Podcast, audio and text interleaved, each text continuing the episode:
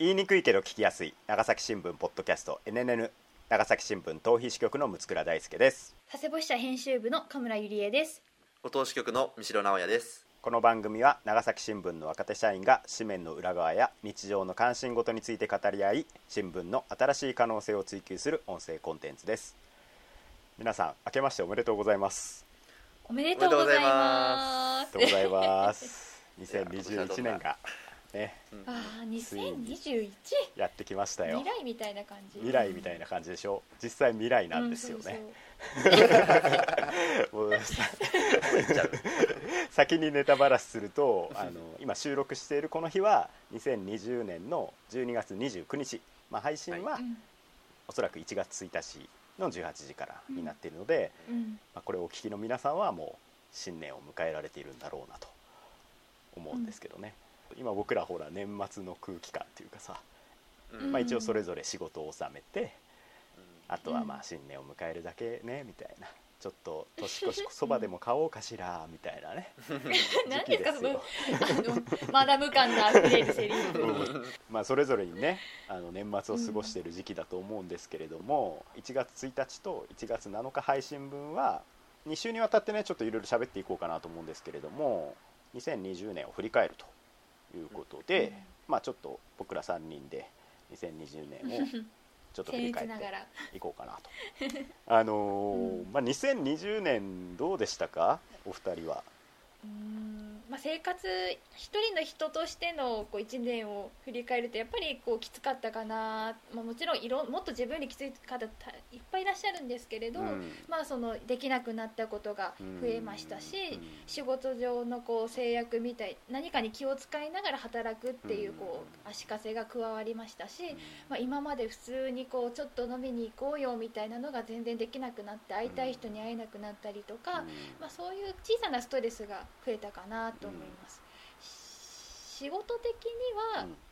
なんかものすごいこう ちょっと不謹慎かもしれないですけどコロナのおかげでうん。できた仕事もたくさんあったので、あなるほど。コロナの取材でうん。会えた人、聞けた声うん。いろいろあるので、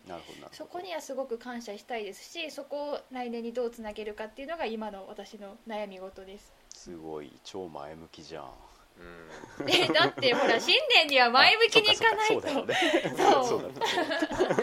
新年からもうほらいつもの私の素を出してたらもう大変なことになるじゃないですか。なるほど。暗いあのいつもの暗いモードだし綺麗なカムラさんなわけですよね今。そう綺麗なカメラで行きたい。正直者だけに与えられるカムラさんみたいなね。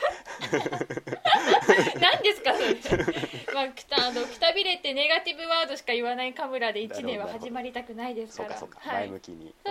新型コロナウイルスの影響で、まあ、いろんな日常生活の制限等々ありつつも、うん。まあ、一記者としては、そうしたコロナを通じたいろんな社会現象とか、まあ、庶民の声とかを拾えてうん。取材ができていたのかなと、うんまあ、それは私もそう思います。が河村さんは本当にそこはね、よかったうん。やったー。ということですか。なるほど。三城さんはどうでしたか？そうですね、えっと、やっぱり僕も、まあ、今ご、えっと、今年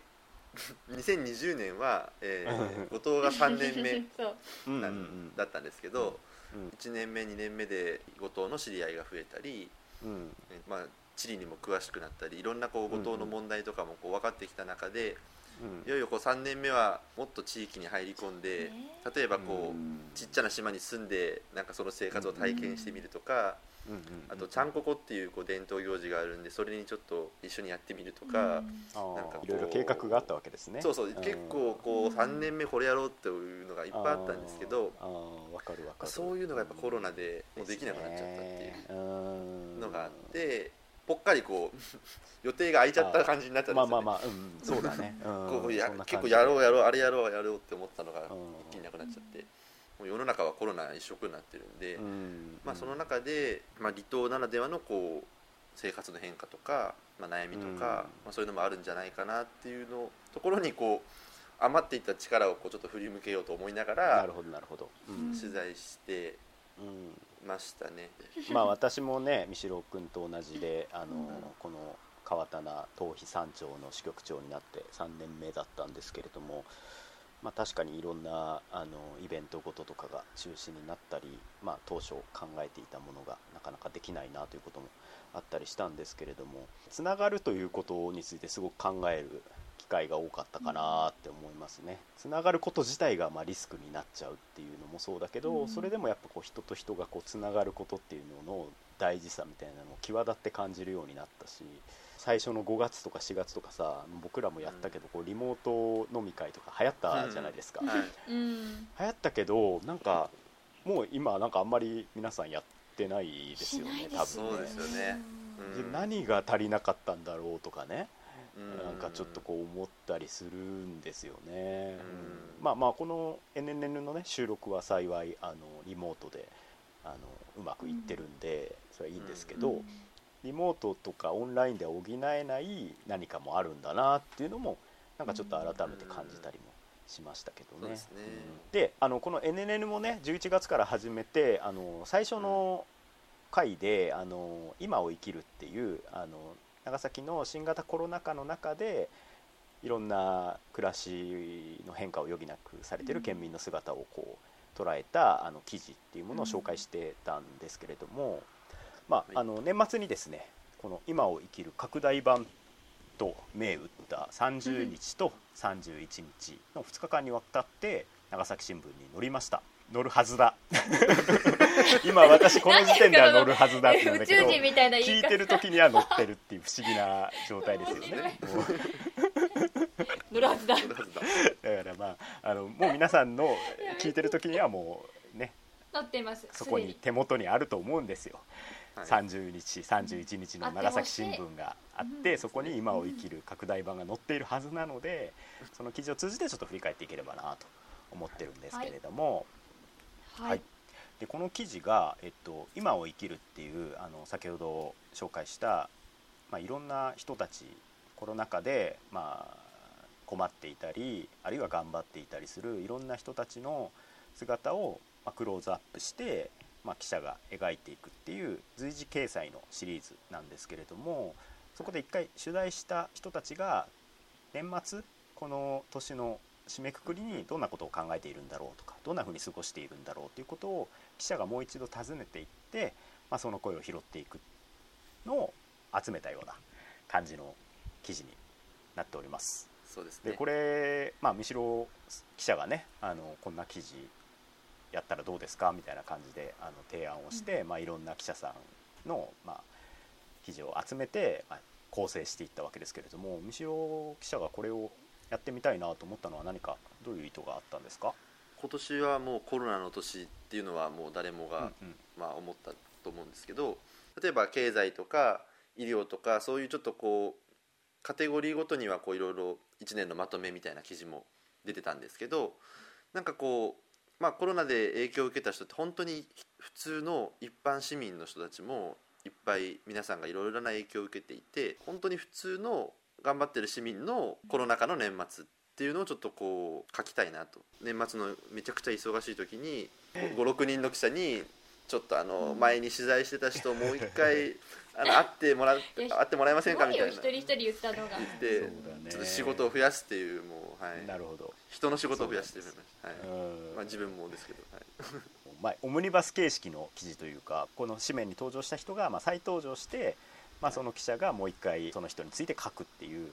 だからこれはですねもう長崎新聞にとっての「紅白歌合戦」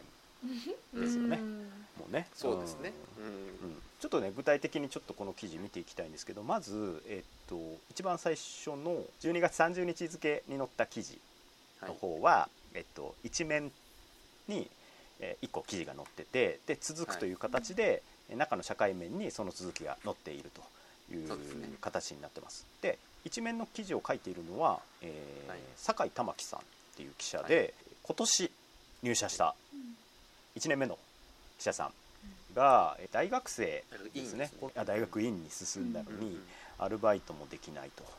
で食べ物にも困っていると。でこのままじゃ学費も払えないから大学を、まあ、退学しなくてはいけないところまで追い込まれているといううん。かなりこう衝撃的な記事が、えー載っていたんですけれども、まあ、その彼が今どうしているのかなっていうことを酒井さんが書いています。はいまあ、具体的なところはね記事をぜひ読んでいただきたいんですけれどもあのその記事で困っている大学院生の話を読んだ人から、まあうん、支援の申し出というかですねお米を送ってくれる人が現れたりとか、あとこれ当時はですねあの匿名で載ってたんですよね。そうそうなんですよね。この大学院生の方。で写真もなんかこう本人と特定できない範囲のあの写真だったんですけれども、うん。今回はですね名前がちゃんと載っているんですよ。はい。っていうのはこの記事が載った後にこの人のお母さんから 連絡があってこれあんたじゃないの？みたいなことを言われてその実はそのお母さんに心配をかけたくないからあの取材にも匿名で応じてあの分からないようにしてたんだけれどもお母さんが自分の息子だってことに気づいて、えー困ってたら言ってよという言葉をかけてくれるというような、あのことが書いてあるんですけれども。そうですね。すごいなと思ったのは5月に載った写真って、うん。あの本当にちっちゃくこうシルエットだけがこう写っているような写真なんですよ。う部屋の片隅に。抽象的なね、うん。そう写真で抽象したね。的な写真だったんですけど、それでお母さんが気づくんだなっていう、うん。ちっちゃな影でなんか気づくのすごいなっていうのも思って、写真から気づいたの？うん、写真写そうそう。写真で気づいた。文章のの内容っていうよりも写真に気づいたんだ、うん写真で気づいたっていう。へえらしい。お母さんにしかわからない何かがあるかな？でもさこれもう一個この記事でやっぱちょっとあーって思ったのはやっぱそのお母さんにすらこう言えなかったんだなっていう、この大学院生の青年の追い詰められてる感じというかでまあそのお母さんにまあ声をかけられて初めてあ頼ってもいいんだってことに気づくって助けてって言えないこう大学院生のなんかこれまでのなんかこう気持ちとかを思うとやっぱ本当になんかね胸が痛くなるというかうんでもそれでもなんかこう長崎新聞でねこういう形に載ったことで、まあ、彼を助けたいっていう人が、まあ、うん。出てきてくれて本当に良かったと思うし、はい。であの母子家庭で育ったっていうくだりがあったじゃないですか、だから多分きっとお母さんのことも考え、まあ、お母さんがどういうお仕事をされてどういう暮らしをされてるかはもちろん知らないですけど、うん。まあ、多分お母さんだってきついはずだからこうん。う自分も我慢しなきゃっていうそのなんていうかこの親子の方々がこう生きどんな風に生きてきたのかなとか、うん。どんな風に支え合いながら来てきたんだろうなっていうこうなんか想像が膨らむというか、うんなんかそう困ったが言えないっていうのとプラスしてそのおとお母さんと息子さんのなんか関係性も見えて、うんうんうん。私なんかそれも切ないし、うんそれが悪いとも思わないし。うんうんうん。なんか考えさせられますよね、うんその、うん、やっぱりどんな苦しくてもそういうなんか守ってきたうんうんつつながりとかうん。関わりっていうのは、えーあるんだなっていうか、うん、なんかそれを感じましたすごい。うん。親子の在り方を、うん、酒井記者はもう記者になって1年目なんですけれどもなんかこういう形で自分の記事がまあ多少なりともこういろんな人を動かしたりこの一人の青年をねこう助けるのに役に立ったんだったら本当になんかこうやりがいを感じただろうなと思ったし、うんうん。で中面中面っていうとあれか社会面に載ってるこれのこの記事の続きは、はいえー私六倉大輔と、はい。えー三代記者のはい。合作ですね。そうね。久々の連名でしたね二人きりの。出れないでください。すいませんすいません。ニヤニヤしながら読んでもたんですうけど、またあのまあ、私の方のパートは、い。えっと川棚町であの主婦の方々が、まあ、やっているえーコミュニティサロン井戸端みんなでわははっていう住民団体がいるんですけれどもこの方々はあの高齢者の方に、まあ、食事を提供したりとかあとなんかちょっと iPad の使い方を教えてあげたりとか、うんうん。まあ、そういうこ高齢者の方が、まあ、地域との関わりを持てるような居場所づくりみたいなのをずっとやってきた、あの団体なんですよね。でもともとその県の補助で立ち上げたんですけれどもそのうち自分たちでこう講演会とか絵はがきを売ったりとかで収益を上げれるようになって、まあ、あの自分たちだけで独立して進めてたんですけれどもこのコロナ禍の影響で、まあ、そうした活動ができなくなって、えーちょっとコミュニティの場所を畳む畳むんですよという記事を、まあ、5月に私が載せたんですよね。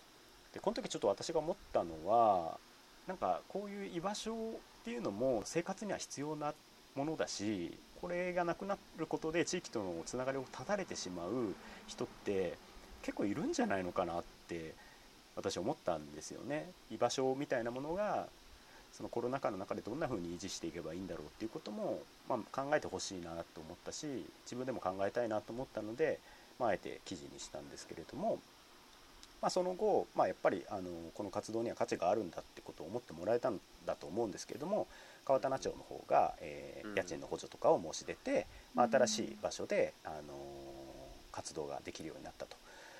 で食事の提供とかはですねちょっと今、はい、あのまだコロナ禍の中なんでできないんですけれども、まあ、どんな形で、まあ、人がなかなかこうね密も避けなきゃいけない中で、まあ、どんな形なら、えー、こういうコミュニティ居場所っていうものを維持していけるのかっていうのを模索しながら、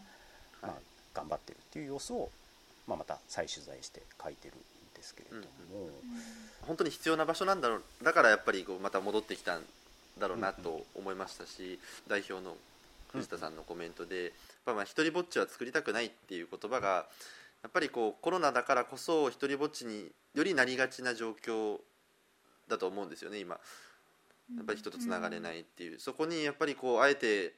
やっぱりもうもう一回やるって言って再出発したこの母の皆さんのなんていうんですかね勇気というかこの決断というかそこがやっぱりすば、うん、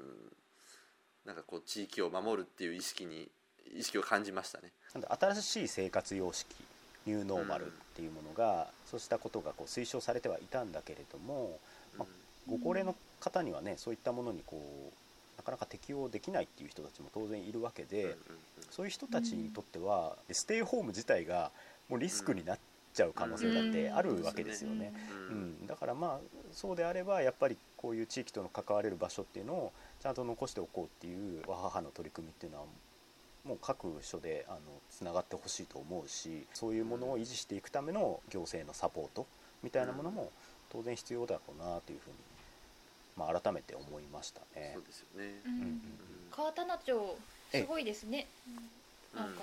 パって 記事を読んで。私が受け持ってる自治体全部あのね規模としては波佐見町、東園木町川棚町ってそれぞれ小さくて職員の方も少ないんですけれどもそういうこう機動性みたいなものは大きな自治体と比べてうまくいく部分もあるなと思ったんで、まあ、ここは結構早く体制を整えてくれた部分は本当に良かったなと思いました。うん、後半は、えー、三代記者が書いている、はい、えー、ベトナム人留学生の方の記事なんですけれども、ねはい、まあ、5月にお母様が母国で亡くなられたんだけれども渡航制限であの帰国ができていなくて、まあ、別れを告げられなかったというような話が載っています、はい、この日本語学校自体が今年の4月に開校して五島で開校してそもそもこの学校が始まる時点でベトナムの出国が禁止になる前日ぐらいに飛行機に乗ってギリギリでまずこう来てで日本に来てからもまあ2週間こう待機してそういう段階で私も一回取材をして、ででもそんな時にですね地域住民があの、まあ、野菜とか米とかお菓子とかを持ってきて、もうなんかのこう食堂とかに山盛りみたいになってるような状態になって そういう記事をねあの、はい、当初は書かれてましたもんね。そう、ね。うん、はい、そういうの記事書いて、うん、そのしばらく後にあの、まあ、この学生さんのお母さんが母国で亡くなって、まあ、当然ショックは受けるし、ね、国に戻りたいっていう話もされてたみたいなんですけど、でもやっぱまあそれ無理だったので、えっ、とまあこう他の留学生、うん、同じ同級生の留学生とかが祭壇を作ってちょっとお祈りする場所を作ってあげたりとか、まあ、あと、まあ、しばらくしたらこうサッカーとかを近くの高校生とかと一緒に、まあ、大体同世代の子供たちと一緒にサッカーとかして、まあ、もちろん悲しみがこう言えるわけではないですけど、ちょっとずつ立ち直ってきてますっていう話がなんかその後日談としてそういうのをこう聞いてて紹介してます。これねあのお母様が亡くなって、まあ、非常にショックを受けているこの彼のことを、まあ、学校の友達だとかあの先生方が慰めてくれたりとかあの島民の人たちと一緒にサッカーをしてるんだね、うん、サッカーをしてる時にちょっとだけこう寂しさが紛らわせられるっていうよかったななんか彼の周りにこういう人たちがちゃんといてよかったなと思ったしなんかここの部分を読んだ時になんか少しほっとするというか人生の大事な場面で新型コロナがまあ立ちはだかってるっていう状況はまあ、いろんなところでもあったんだろうし、まあ、なんか少しでもね普段接していないような人たちにこう想像を巡らせてその人たちをこうサポートできるような仕組みだとかあの自分に何ができるんだろうということを考えてもらえるきっかけになったらいいなと思いましたけどね。はい。この続きは来週1月7日に配信します。お楽しみに。長崎新聞ポッドキャスト NNN この番組は毎週金曜日午後6時配信。Apple Podcast、Spotify、Google Podcast など各種配信サービスのほか YouTube でもお楽しみいただけます。番組公式 Twitter もあるのでぜひフォローしてくださいそれではまた来週。